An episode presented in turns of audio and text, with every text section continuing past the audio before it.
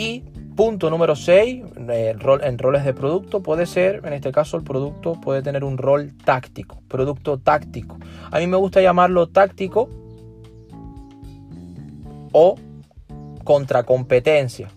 Un producto táctico o un producto contra competencia es un producto que se lanza para básicamente eh, atacar o defenderse de la competencia.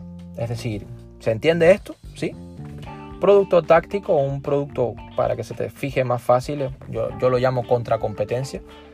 Es un producto que se lanza, que tiene un rol para atacar o defenderse de la competencia.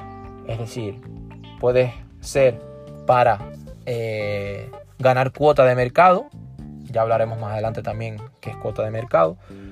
Aquí vamos a hablar de todo. No te vas a quedar con dudas sobre nada. Vamos a hablar absolutamente de todo. Producto táctico que se lanza para ganar cuota de mercado y propiciar ataques a, otras empresas, a otras entidades, a otras marcas. Por ataque se entiende que se lance ese producto y obviamente recuperar las ventas. o defenderse de la competencia, es decir, se está perdiendo cuota de mercado, y se lanzan productos quizás dentro también de la propia marca o productos de diferente marca, de la misma línea o de diferente línea o de la misma gama, etcétera, para eh, defenderse de la competencia y volver a ganar cuota de mercado.